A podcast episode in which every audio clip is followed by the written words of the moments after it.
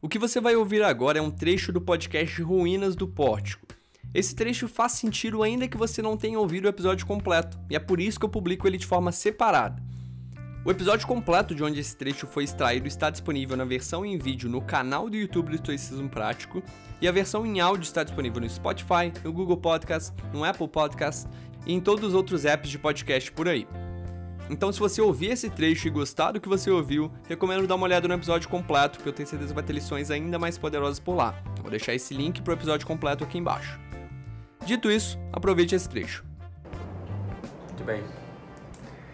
Tem inclusive Tá bom, uma, uma carta do Seneca que eu acho que complementa muito bem isso que você falou, que mostra o quanto, que é, o quanto é deliberado da parte dele ah, escrever, por exemplo, ah, nesse modelo que é acessível para todo mundo, mesmo que você não tenha conhecimento prévio sobre a filosofia estoica.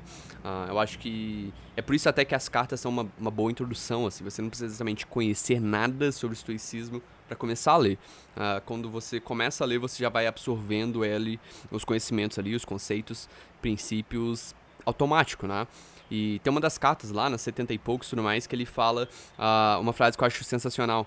Ah, você não escolhe o médico com base em qual médico é o mais eloquente. Você escolhe com base no, no que consegue prescrever o remédio que vai resolver o seu problema.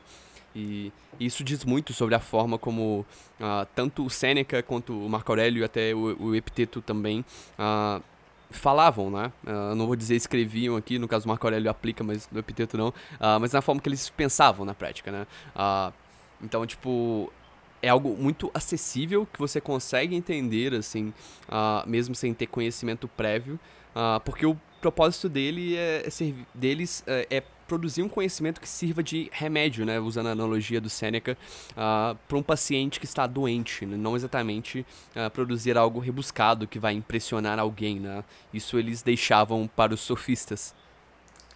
Então, mas daí isso que a gente chegou, eu acho, no, no ponto principal que mais me incomodava, que é isso, entendeu? Tipo, e, e, e, na real, eu tô abrindo agora um pouco o jogo da minha recomendação geral com, com o mundo acadêmico, assim, mas é qual é o objetivo das coisas, né? Tipo, para que elas servem, assim. E, cara, eu sou um cara que eu adoro pensar, eu adoro debater. E eu até tenho me controlado mais, e os textos me ajudaram a falar assim, cara, será que você não poderia agora ficar quieto e só ouvir? então, eu, eu quero dizer assim, eu sinto o prazer uh, do, do, do embate, é quase assim um embate socrático, assim, racionalmente debater sobre um ponto. Mas, cara, é muito... Eu sinto que é pra me sentir bem, assim, é meio, no final serve quase como se fosse meio que uma punheta mental, assim. E, e para mim esse que é o mais incrível que tu falou da questão do remédio, do estoicismo, que é isso, tipo, no final das contas a gente tem problemas, a gente tem dificuldades, a gente tem anseios. Tá, como é que a gente resolve eles? Então vamos meio que trabalhar para resolver esse problema. E esse problema. O Marco Aurélio é claro, tipo, os problemas que ele tá lidando, tipo, ele tá com dificuldade sobre aquilo, então ele meio que escreve para lembrar ele mesmo, tipo, o que importa, assim.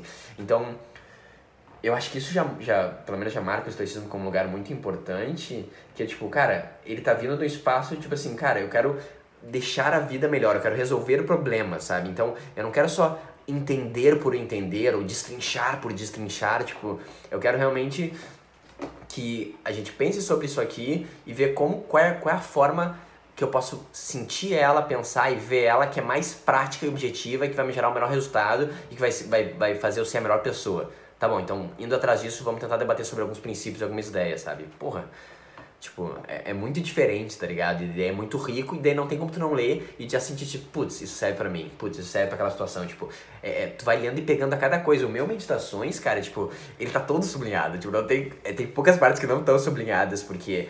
Tipo, ele, ele vem desse lugar de tipo assim, cara, isso aqui me incomoda, eu quero resolver esse problema, eu quero resolver esse problema, sabe? Tipo, ele é bem focado e pragmático e meio que em gerar boas práticas e soluções, sabe? Tipo, acho muito incrível.